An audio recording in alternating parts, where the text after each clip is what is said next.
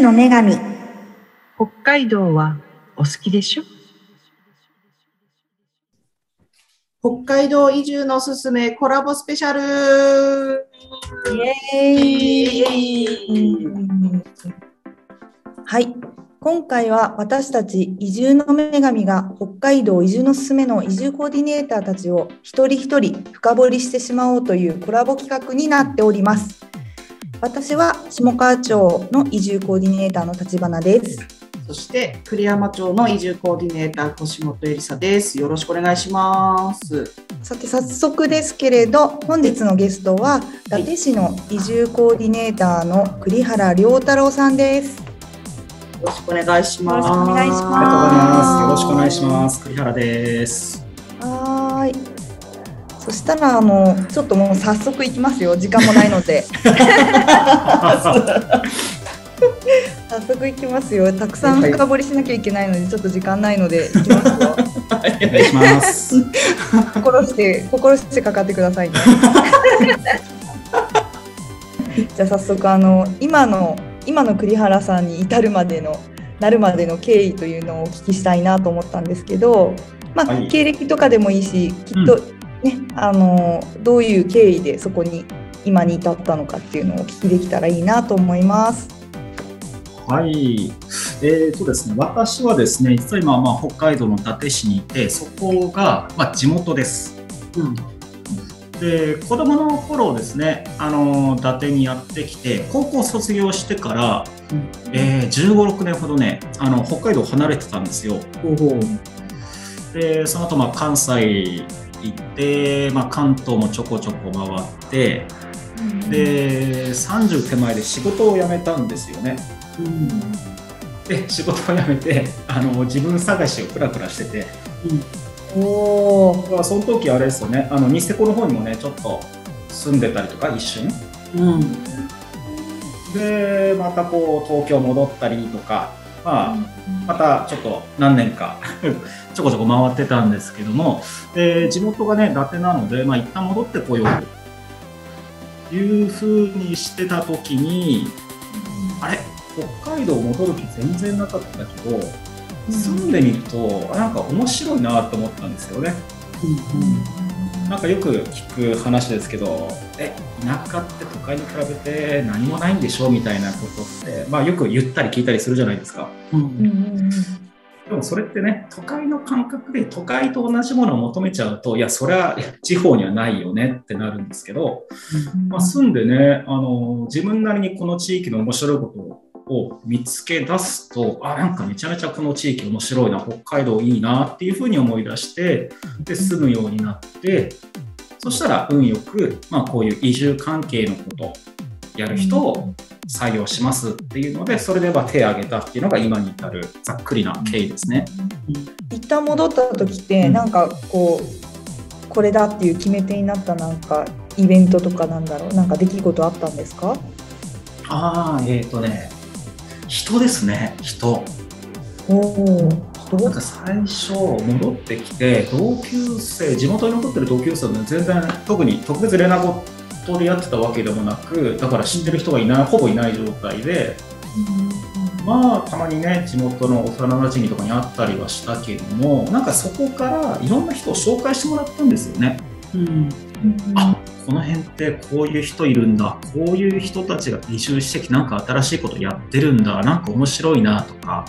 うん。まあ、それが移住者もだし地域もともとそこにいる人たちもだしなんかそこら辺からそういう人たちをきっかけに街のことを知ったりとか。なんかそういうのがね結構続いたんでそれが僕の中で一つ大きいきっかけでしたね。一旦帰った時になんかこう、うん新たな地元の魅力を発見したうんうんうんっていそううわけですね。そうですね、そうですねうん。なんか多分それって、あの年末年始ちょっと帰省するとかそれぐらいの期間じゃ気づかなかったと思うんですけど、あの23年 この辺でプラプラしてたんで気づいちゃいました。気づいちゃいましたなんだね。あのそうそうちゃんと仕事もせずね、いろいろいろいろ自分で回ってたらね。それ一番かければって感じですけど。ああ、なるほど。こんな感じで、まあ、なんかいいなっていうのでしたね、そこは。えー、そっか。今のお仕事をされてからどれぐらいです？か、何年ぐらいですか？えーっとね、5年経ったのかなあー ?5 年、あの、僕らの頃入った時は、移住を民間の人たちで、なんかやれる体制を作ろうと立ち上げの時だったんですよ。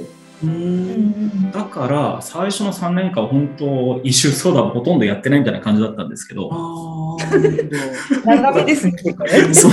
いやなななんかねいろいろんないろんなことやったんですよ。移住もやってたしあとまあなんかこのね地域全体いろんな町と連携して情報発信とかなんかそういうこととかなんかいろんなことがあった。のであんまり移住はそこまで本格的にはやれてなかったけども。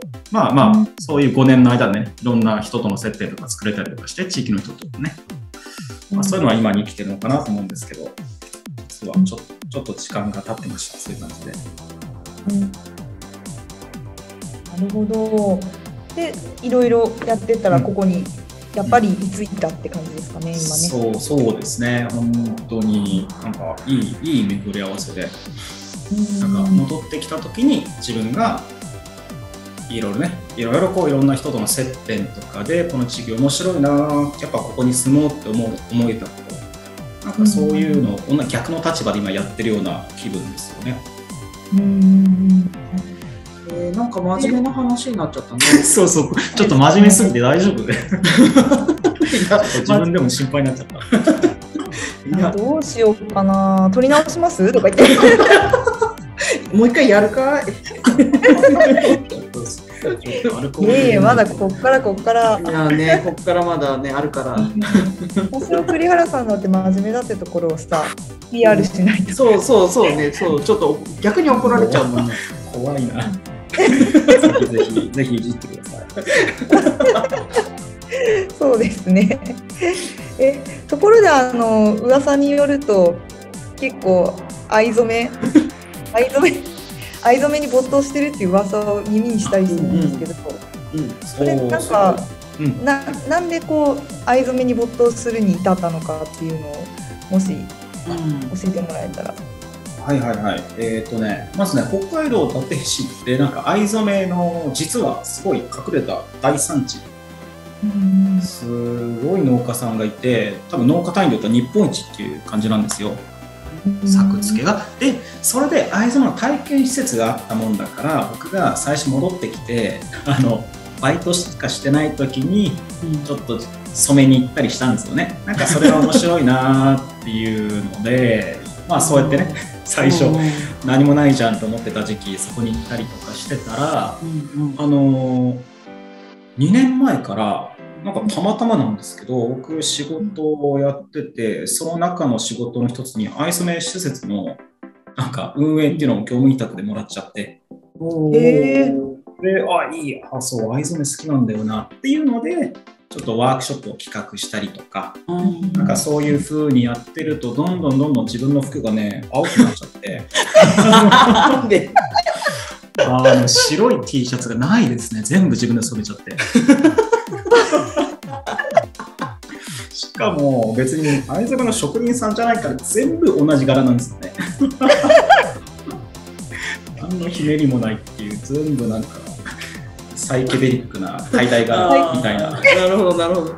あいついつも同じ服着てるよなみたいにならないかな。そうそうそう。会う人会う人になんか夏はいつも青いっていうイメージ。だからあれですね。あのプライベートでね、伊達の愛をこうあの PR してるっていう。こもう講師ともにやってるってことですね。じゃあそうそうそうそうそう。素晴らしいそうなんで。すよ。覚えてもらいやすいですよね。うんそういうのはある。でも大事な時に限って藍染め着るのを忘れて。今日は？今日は？今日だからそう、今日ね、忘れちゃって着てないんですよ。痛恨の痛恨の痛手ですね、それね。そうあれっすよね、こういう時って毎回忘れてるんですよね。あ確かにそうかもな。プライベートだと大体藍染め着てるけど。うんだっていつもなんかオンラインでなんか話し合いするとか、なんかちょっとした交流会みたいな時もうん。着てるのあんまり見ないのにみんな藍染め藍染めってなんか言ってるよね。ね言われてみたらそうだいやちょっと提案が提案があるんですけど、はいそのいつ何時でも藍染めが見せられるように、うん。あのパンツ藍染めにしてたらい。いや僕絶対今言うと思った。藍染めのふんどし、うん。いいいいですよね。あの防臭防臭加工。匂いね。えっと。でもでもそれ見せれないじゃないですか。いや見せるのさそれを。見せちゃう。見せちゃう。見せるのさ。パンツ見せてんじゃないですよ。藍染め見せてるそうそうそうそうもう常にはい毎日ね藍染めのやつ履いてたらね。うんそうね、まあ、それはそれでね、ちょっとそれ、いや、なんかあれですね、彼がそういうふうに言ってくると、本当信じちゃうからやめてください。そうしちゃいそう、そうしちゃいそう。いやそして次のなんかの時にはもうちらっと見せてくるんでしょどうせ。そうですよね、そうですよね、うん。壁に藍染めのパンツ干してたりね。そう 何気にこれちょっとあのな触れてほしいなみたいなアピールしてくるんでしょ画面の端っこで。えーいや、しちゃいそうだな、しちゃいそうだな。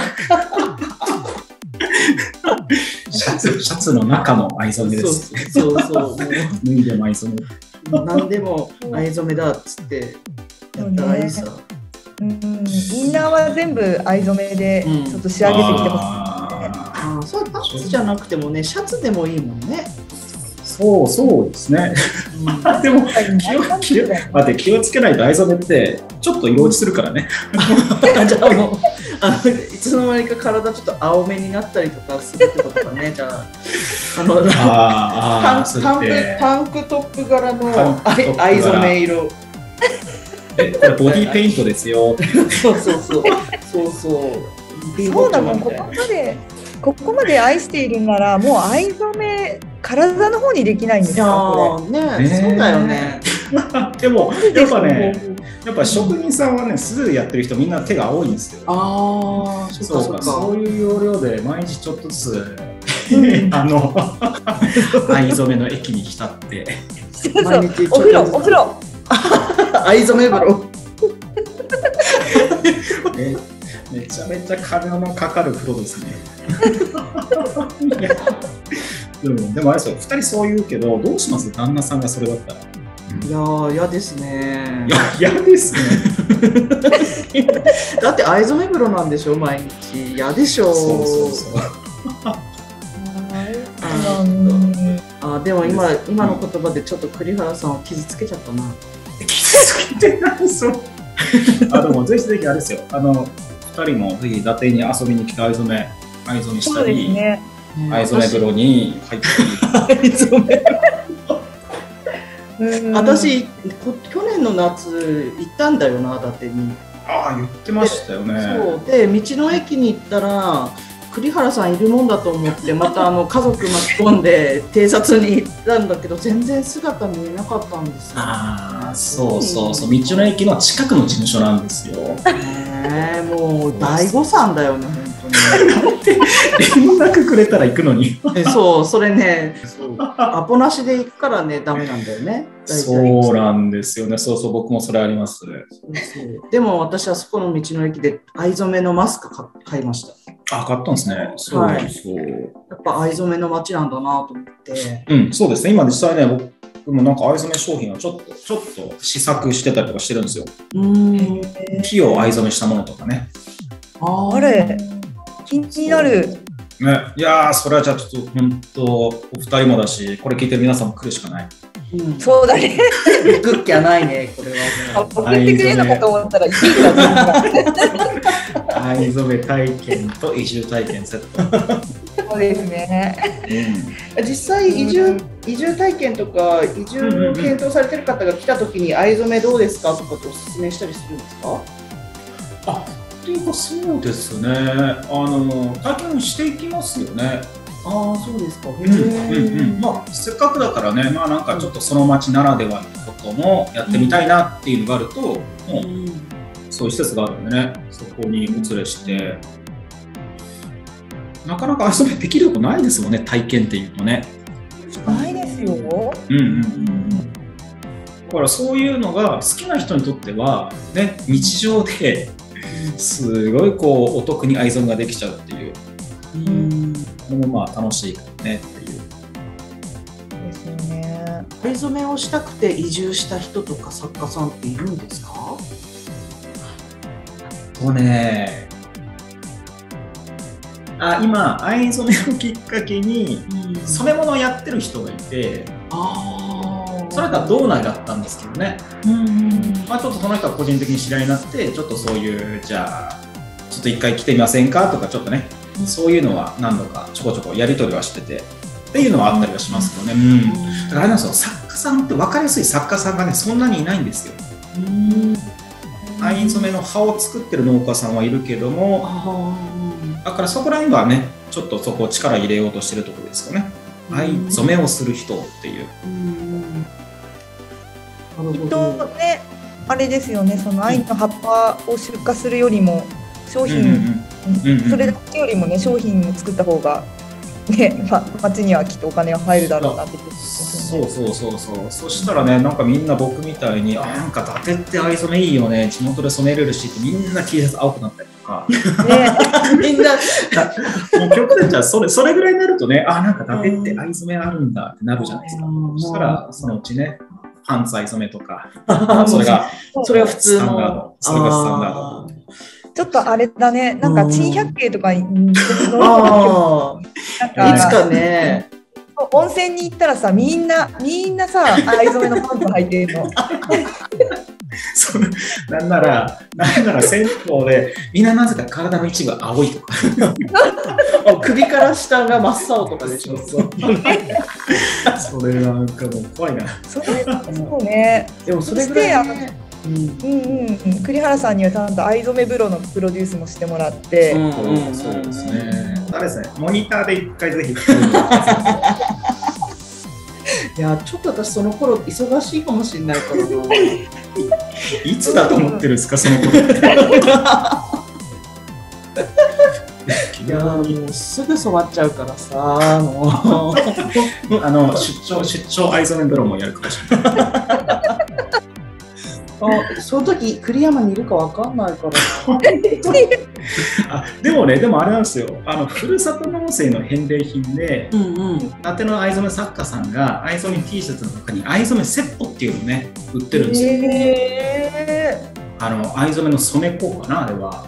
あその要領で藍染め風呂セットも送送りつけちゃいーますよ。すっごいでっかい段ボールにすごい重たい粉が入ってるんでしょ？それそうそうそうそう。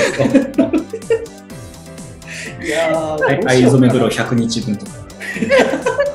そりゃすごいなさすがに青くなるーね、いくら納税すりゃいいんですか、そしたらそれ。そうですよねそうだな、うんそうだな。それぐらいならもう移住しちゃえばいい。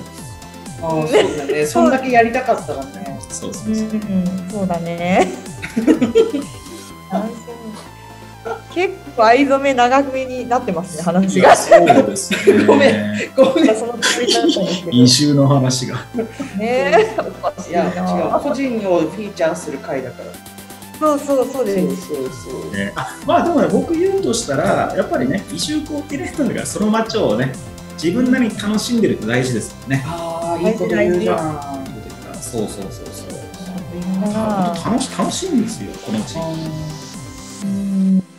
うんそれはいいです結構ね、藍染めのみならず、なん何？自転車とか、なんか楽しそうそうそうそう。あのね、自転車もあったら、あとは山登りでね、面白いのが、地域の山好きのおじさま、おばさま、お兄さん、お姉さん、みんなで山の整備をしたりしてるんですよ。普通そういうのって山岳会のね、分かった人たちが、もう、なんだろう、ガチッとね、そういう会の人たちがやってるのを、伊達の山は、あの全部の山じゃないんですけど、山によっては、じゃあもうみんな、仲間たちみんなでちょっといろいろ声かけ合ってやろうっていう感じで、70人ぐらい集まったり、えー、すごい。すごくすごくないですか？すごい伊達の山の登山道整備、70人集まっちゃうっていう、めちゃめちゃ山だけど密っていう。すごい。山 なのに密なんだそそうそうそう。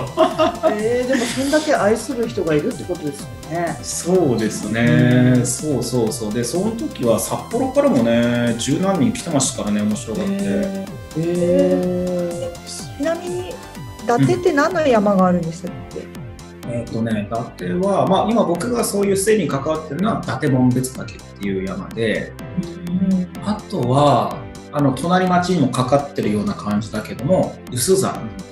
ー、あああ、牛さんね。そうだ薄山が噴火する山。ーうんうんそうあれが噴火するからね、結構温泉が出たりとかね、この辺。ね。うん。あと資は源的そうですねね。結構あの資源には恵まれてますよね。そうそうなんですよ。あの温泉もあり、畑、野菜農家さんもたくさんいて、野菜も豊富でとか、漁師さんもいるし、まあ、なんだろう、乳牛？うんうん。牛もいるからね、乳牛、な牛乳もとか、そういう食材が豊富ってのありますよね。すごいですね。なんかね、一通り揃うみたいな。うんあのじゃあー、あれですね。伊達市はじゃあ最後まで生き残れますね。何が何かが。そうそうそうそうそうそうそうそう。食べ物、食べ物っていうかね、食材は豊富。いやだからだ、食材が豊富だから伊達に来て飲食店っていう人とかシェフとかいたりしますもん。あそういう飲食関係自分でやりたい人はいいかもしれない。うん確かに。うん飲食関係とか藍染め関係とかね。そうそうそうそうそうそうそう。何でもあるじゃん。何でもあるんですよ。何でもだから探せばあるんですよいろいろ。うん。え、これ伊達は達政宗さんとなんかうん、うん、うん、うんうん。関係あるんですか？えっ、とね、まあ、ああるといえばあるで、ちょちょっとね、ややこしいんですけど、伊達政宗、政宗公のいとこ、うん。だから右腕的な感じ、右腕ですよね、が、うんうんえー、伊達国重公っていう、ま、ま、間違えました、伊達重実さん。なんで間違えちゃった？間違った。えっ、と、伊達、伊達重実っていうね、武将がいたんですね。頭、政宗の右腕。で、そのいとこの、えー、重実さんの末裔がやってきた町なんですよ。なるほど。これはやっぱり名字その人が来たから伊達市になったんですか？やっぱりね、それはあります、あるんだと思いますね。そう、うんもう珍しいけども、お殿様と家臣団がまず伊達にやってきたんですよ。うんで、お殿様がそのままずっと伊達に残って、今でもあのいるっていう。うんあの今、南極に行ってるんですけどね、今の 斬新だな。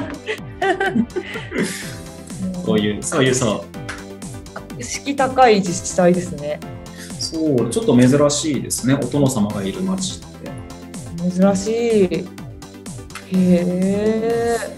しかもどんどん肖像画に似てくるんですね、その まあ僕らちょっと年上先輩なんですけど、うんそのご先祖様にね、うん。松江がいるんですね。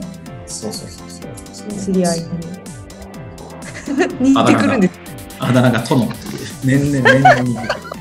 あれまんまだったあれ？って、どんどん似てきますね。やっぱりね、年とともに。そうですね。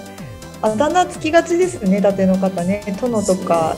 藍染め王子とかそうそうそう、藍染め王子、藍染め王子。まあ栗原さんのことなんですけどね。藍染め王子はね。そうですね。そうそうそうそう、藍染め、藍染め王子です。じゃあちょっとまだまだ藍染め王子のことは掘り下げたいのですが、ちょっとね、時間にも限りがあるので、はい。じゃあ、はい、あの藍染め王子の栗原さんからなんかこのラジオをお聞きの方に一言メッセージがあればお願いします。はい、えっ、と、藍染め王子であり、移住コーディネーターの栗原です。えっ、と、あれですね、多分ここではまだね、映像見れてないと思うので、どんなやつがやってんだろうって気になったら、あの、ぜひ、イベントでね、あの、多分個別相談というかね、ワンオンワンで話す機会とかあったりするので、まあ、そこにで、我々伊達のね、話をするとか、あとは、イベント後にもね、個別相談の枠ってなんか作ってますもんね。そこでね、ぜひいろいろ伊達の PR とか、はいはい。そうですね。予約もできるようになってますし、あと当日もクロストークっていうはいものがあって、そこであのどんなやつか見れるので、藍染め王子が。はいそうそうそうそう。まあライブ配信するので。うんうんそうですね。まずは見るところから始めて、で、ちょっと興味あったら話してみる。そうですね。あのその日はよろしくお願いしますよ。パンツとか。事前に言っとかないとね。そうそうですね。そう。忘れてきちゃうからね。ちょっとちゃんとちゃんと着てきます。履いてきてください。履いて。もう強制的だもん。前の晩は前の晩ちゃんと藍染めブローに入り。はい。染めてもらって。準備万端でお願いします。準備万端で。一人顔が青いやつがいたらそうです。そうです。こいつです。顔色悪い。盛り上がりすぎて時間がめっちゃみちみちなんですけれど。ね。もうそろそろですね。じゃあ。そろそろじゃあ締めましょうかね。そうですね。はい。というわけで、はい、本日のゲストは藍染め王子こと、はい、私の移住コーディネーターの栗原良太郎さんでした。ありがとうございました。ありがとうございました。ありがとうございました。